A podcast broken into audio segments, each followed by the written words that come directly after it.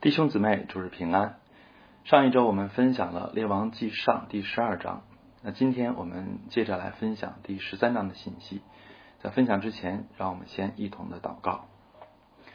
亲爱的爸天父，主我们仰望你，我们祈求您来祝福这个主日，求您保守我们在各处的聚集，保守我们的聚会，从始至终都能够平安。求您引导我们的心进入到与您的同在当中。无论是唱诗赞美的时候，还是听到的时候，愿我们都能够感受到您的同在，并且享受您的同在。我们仰望主，听我们的祷告，这样的祈求奉主耶稣基督的名，阿门。啊，在分享列王记上第十一章时，我们看到耶罗波安的王位其实是上帝授予他的。先知亚西亚明确的告诉耶罗波安，上帝要赐给他十个支派。原因是所罗门背叛神，而耶罗波安要想延续他的王朝，条件也非常清楚，就是要忠于神，要效法大卫，而不要效法所罗门，要谨守遵行神的命令，就能保守国家长治久安。但是面对先知这么明确的宣告，我们想耶罗波安是否相信呢？我看他是根本不信的。所以到第十二章，我们就看到他犯下了最严重的罪行，就是建造金牛犊，设立但和伯特利代替耶路撒冷作为敬拜中心，还有任命凡民而非利未人担任祭司。那今天的经文也让我们看到，他还私设节期，所有这一切都是公然违背上帝的命令。这些行为就相当于篡改圣经，或者等于自己发明一套对圣经的解释。然后把自己的曲解置于真理之上，可以说这就是亵渎上帝。按照人的聪明来说，耶罗波安是懂政治、会权术的，但是从属灵角度看，他是对神毫无敬畏，也没有道德底线的。那么，最终耶罗波安王朝在他聪明的治理下，有没有万岁万万岁呢？下下周的分享，我们就将知道答案。其实别说万万岁，耶罗波安王朝甚至。连三五代的统治也没能持续。耶罗波安死后，他的儿子拿达就被臣子篡位，啊，耶罗波安王朝两代而亡。由此可见，所谓懂政治、懂权谋，不过是人的小聪明；唯有敬畏耶和华，才是真智慧、大智慧；唯有与神同行，才是国家蒙福的真正要诀。耶罗波安王朝的兴衰，也可以帮我们理解罗马书十三章关于政权合法性的问题。罗马书十三章说：“没有权柄不是出于神的，凡掌权的都是神所命的。”耶罗波安王朝的兴起就说明了这一点。虽然他好像分裂了大卫王朝，但是圣经却告诉我们他是出于神的，并且上帝愿意祝福他，只要他敬畏上帝。但是圣经以及人类的历史也告诉我们，人心可能狂妄和刚硬到何等的程度。古往今来，有许多政治家总是过于相信自己的聪明，却毫不在意上帝的旨意，甚至敢于妄称神的名，抵挡神的道，正如耶罗波安。然而，圣经和历史也不断告诉我们，这样的君王与国家必被上帝审判。上帝能赐人权柄，也能收回；上帝能立王，也能废王。愿一切执政掌权者都能从圣经和历史吸取教训。愿他们都晓得究竟什么才是真正的智慧和聪明。列王记上十三章的叙事是紧接着十二章的内容。十二章结束于耶罗波安设立新的敬拜制度，而十三章开始于耶罗波安在他私设的宗教中心献祭。当我在此使用“私设”这个词时，我心里也觉得暗暗的好，暗暗的觉得好笑。因为我们和众多家庭教会其实是被政府认定的罪名之一，就是私设聚会点，所以我们他们看我们是私设的，但是我们看他们的很多行为其实也是私设的。但究竟谁才在私设信仰呢？关键在于信仰究竟依据的是以色列的法、耶路波安的法、中华人民共和国的法，还是上帝自己的法？当然。我不是要故意把国家的法律和神的旨意对立起来，任何法律中都可能存在符合神心意的成分，但是有时候两者也可能存在冲突。例如，当国家法律规定必须敬拜凯撒，或者必须用社会主义的观点解释圣经时，那么对立就不可避免的产生了。这是一个法律问题，也是一个政治问题，但更是一个信仰问题。说到底，就是顺服人还是顺服神的问题，或者说是上帝和君王究竟谁才是你的主的问题。当我们今天被宣布为非法，被要求停止聚会，被要求不许参加守望、西安或者秋雨圣约等一切信仰纯正的教会时，我们就是在接受这样一个问题的考验。求主使我们始终清醒，并且靠主站立得住。总的来说，《列王记上》十三章就讲述了两件事：第一，神人向耶罗波安宣告预言；第二，神人因为误信了人的谎言而被上帝审判。而这两件事所要传递的最重要的信息却是一个，就是上帝的话语绝不突然，所以人对神的话应当谨慎，并要完全的顺服遵行。接下来就让我们更具体的看这两件事，并思想其中的意义。首先，让我们来看啊十三章的一到十节，神人与耶罗波安见面这一段。从这一段我们可以看到三点：第一，这位神人啊，这位犹大的神人是位真正的先知。虽然圣经在此没有告诉我们这位神人的名字，但是却肯定他是神所差派的，因为他所说的完全应验了。他在第三节说：“这坛必破裂，坛上的灰必倾洒。”这是耶和华说的预兆。而到第五节，这预言就应验了。而在第二节，他所说的最主要的预言：大卫家里必生一个儿子，名叫约西亚。他必将秋坛的祭司，就是在你上面烧香的，杀在你上面；人的骨头也必烧在你上面。这一条如此清晰的预言，虽然没有立即应验，但是在三百年后却丝毫不差的完全成就了。这段历史就记载啊，记载在列王记下的二十三章和历代志下的三十四章。那时真有一位犹大王发起了犹大历史上最全面、最彻底的宗教改革。这位王将从所罗门到他为止，历代犹大王建立的偶像，无论是巴利、亚舍拉、摩洛、基摩、亚斯他路，还有米勒宫等等，一切都除掉了。王下二十三章十五节还特别说，他将伯特利的坛，就是叫以色列人陷在罪里，尼巴的儿子耶罗波安所住的那坛，都拆毁焚烧，打碎成灰，并焚烧了亚舍拉。而这位王的名字叫什么呢？这位王的名字就叫做约西亚，可见犹大神人在此所发的预言真是丝毫不差的应验，这就证明他真是神的使者，并且证明神的话真是有能力，神的旨意必不落空。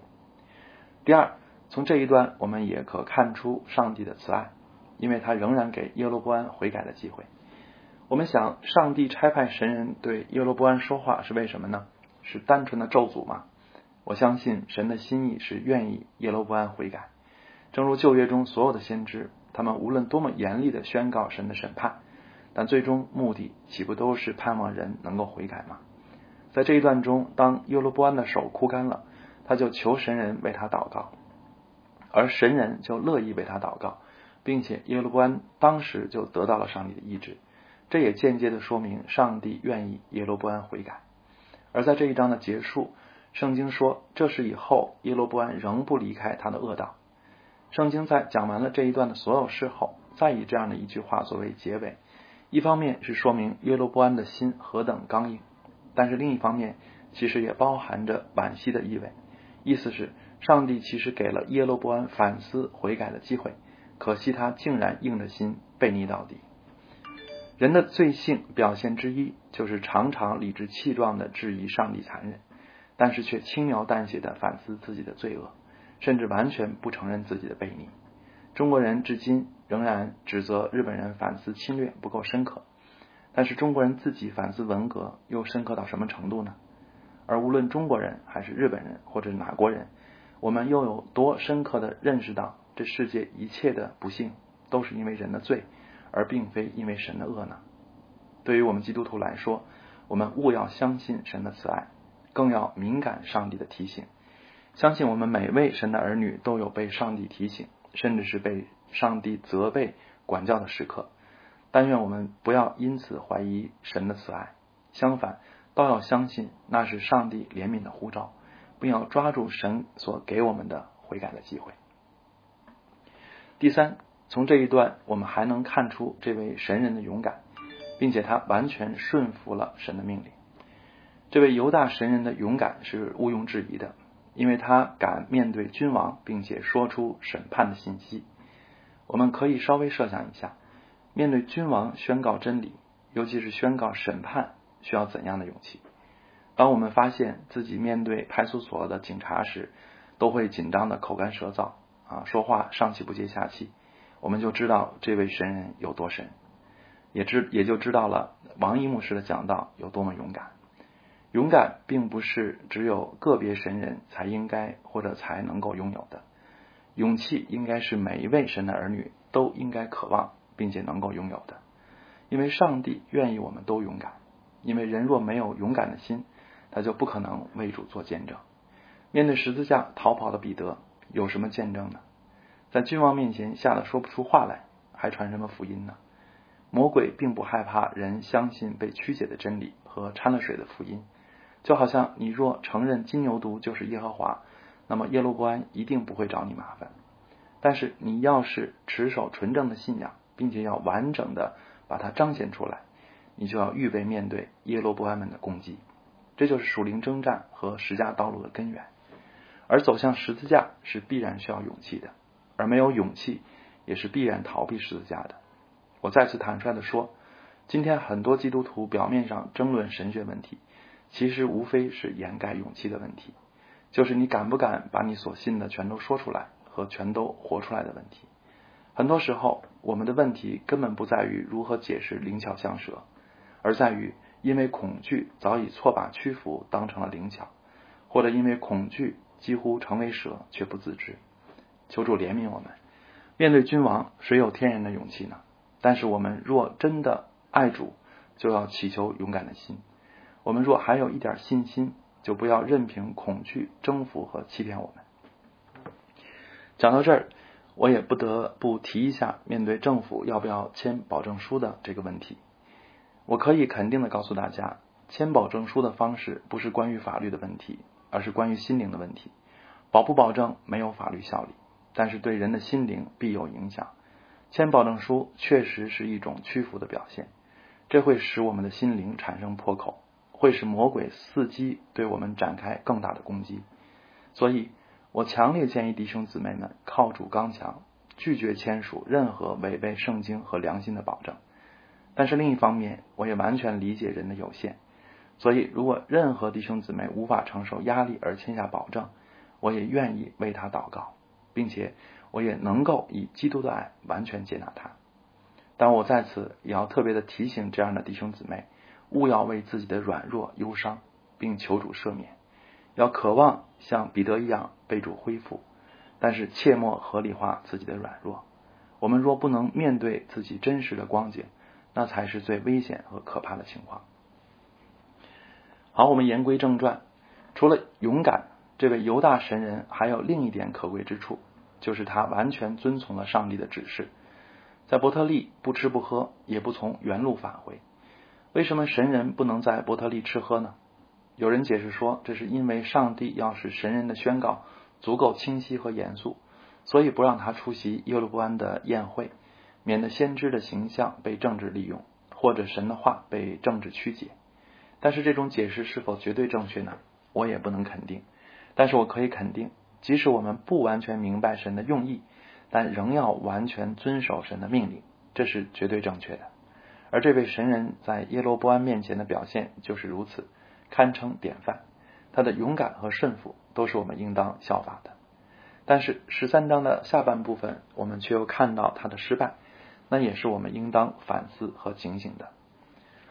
十三章的十一到三十二节关于神人和老先知的故事，我们要思想的要点也有三个：第一，老先知为什么说谎？从中我们可以得到什么教训？第二，神人为什么违背神的命令？从中我们可以得到什么教训？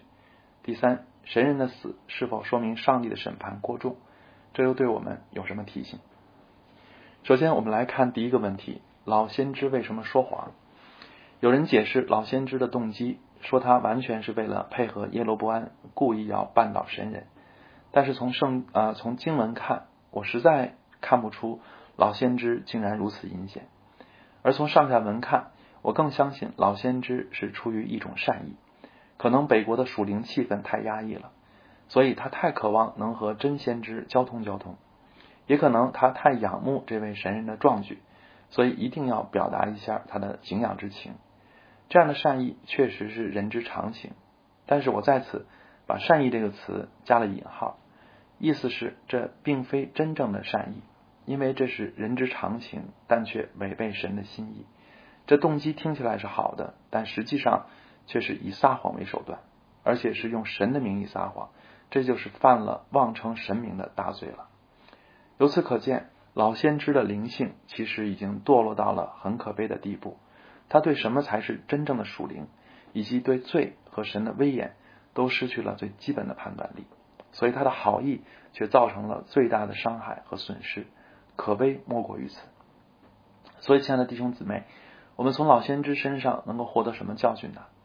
我想，最起码我们应该被提醒，真正的属灵不是只有一个听上去正确属灵的目的，而背后却包含了无数人的伎俩、诡诈甚至罪恶。真正的属灵是在一切方面，在每一步上都要寻求神的心意，并且丝毫不敢得罪神。真正的属灵不是只有一个好听的名义，而是在一切细节上都要与上帝的圣名相称。在现实中，老先知的心态和做法其实非常的普遍。有的基督徒立志多多奉献，但是他赚钱赚钱的手法却与世界上的人没有区别。三字运动兴起的时候，多少牧师是为了留住教堂、信徒或者自己的著作，就违心出卖教会的主权，结果想留住的也没能留住，不想失去的却全都失去了。可悲莫过于此，愚蠢莫过于此。我这么说不是想侮辱任何人，而是想提醒我们所有人，其实我们都是软弱的，我们的人性里都有自欺欺人的基因，尤其是在压力当中，我们更就更容易盲目，所以我们实在需要主的保护，也需要常常彼此提醒，常常彼此带导，求主怜悯扶持我们。其次，我们再看第二个问题：神人为什么违背上帝的命令？圣经对此没有明确的解释。但我想有两个理由可能是合理的解释。第一，神人没有保持警醒，没有始终保持警醒，他没有在听到与神当初的宣告矛盾的旨意时就去求问神。这就好像约书亚记九章记载的，即便人欺骗以色列人和他们立约，圣经在那里明确的说，以色列人之所以上当，是因为没有求问耶和华。神人的上当也很可能是因为如此。而神人违背神旨意的第二个原因啊，第二个可能的原因是，他在对待老先知的态度上掺杂了仁义。他可能觉得同为先知，怎么好驳弟兄的面子呢？其实很多人都有这样的感受，好像在警察面前见证神，比指出弟兄姊妹的错误还更容易呢。圣经说，基督徒应当凭爱心说诚实话，但实际上真能指出弟兄的问题，也是需要很大勇气的。所以神人的跌倒。给我们什么教训呢？第一，勿要时刻警醒，随时寻求神的心意。如果有另一种对神心意的解读挑战我们原有的想法，那是我们既不应该固执己见，也不应该人云亦云，而是应当趁机更深的求问神，这才能使我们更深的认识神，也更坚定的顺服神。第二，要警惕仁义阻拦我们顺服神。所谓仁义，既指普遍的世俗眼光。也指我们人性中的天然软弱，例如爱面子、明哲保身、讨好人等等等等。这些事好像不是严重的罪，但是一定拦阻我们跟随神，因为这些事其实都是出于罪性，所以也都可以称为是属肉体的。其实基督徒的成圣就是越来越脱离这些被罪玷污的倾向，而成为有基督的心肠和性情的新人。最后。我们再来，呃，再来思想末了的一个问题，就是神人的死是否说明上帝的审判过重？死对人来说当然是最严重的后果。在我们看来，好像神人不过是吃了个饭，即使没完全听神的话，也不至于判处死刑吧？其实我们谁是完全听神的话的呢？啊，如果这事儿这么严重，我们岂不都有生命危险吗？所以我首先要告诉大家，请不用担心自己的生命安全，因为对罪的审判和犯罪者的身份以及犯罪的时机其实都有关系。同样一个错误，总统做出来的和普通人做出来的影响肯定不一样。同样一个失误，发生在平时和发生在战争中，也肯定后果不同。所以，神人虽然只是吃了一顿不该吃的饭，但他作为上帝的使者，在北国刚刚分裂的时候做先知。那这个时候的失误就很可能影响全以色列国接受上帝的信息，所以责任不同凡响。而上帝使他死亡，其实也不是惩罚他不听话，而是为了弥补他的过失，以至于以色列不能怀疑上帝的威严，也不能给自己不听神话找任何的借口。所以，亲爱的弟兄姊妹们，你们可以啊尽可以放心，按照圣经的原则，牧师总会比你们受更重的审判。但是这一段也提醒我们，平时可能算是小事的，但在特殊的时期，例如在征战的时期，就可能产生很大的影响。我们如今就是征战的时刻，所以我们如今就是要格外警醒、格外谨慎的时刻。尤其是教会的工人，你们是魔鬼重点攻击的对象，你们的一言一行影响不同寻常，所以我们更要谨慎、警醒、祷告，全教会。更要为啊，也要啊，也更要为啊神的工人祷告，求主保守他的守望教会，求主保守他所拣选的仆人。阿门。我们一同祷告。亲爱的巴天父，主我们仰望您，我们特别的祈求您在这个特殊的时期，无论是守望教会还是中国，都是特殊的时期。我们求您格外的来施恩，格外的来怜悯，格外的来保守和在我们当中工作。我们求您保守我们的平安，保守我们不遇见试探，救我们脱离一切的凶恶。我们求您保守我们每一个人，愿我们所面对的不过于我们所能够承担的。我们也求主借着这个机会，也催促我们来格外的寻求你，亲近你，以至于我们也能够格外的得着你。求主赐给我们信心，愿我们相信上帝掌管一切，愿我们相信神的时候不错误。也求主使我们经历的一切能够成为我们极大的祝福，成为我们将来更大服饰的预备。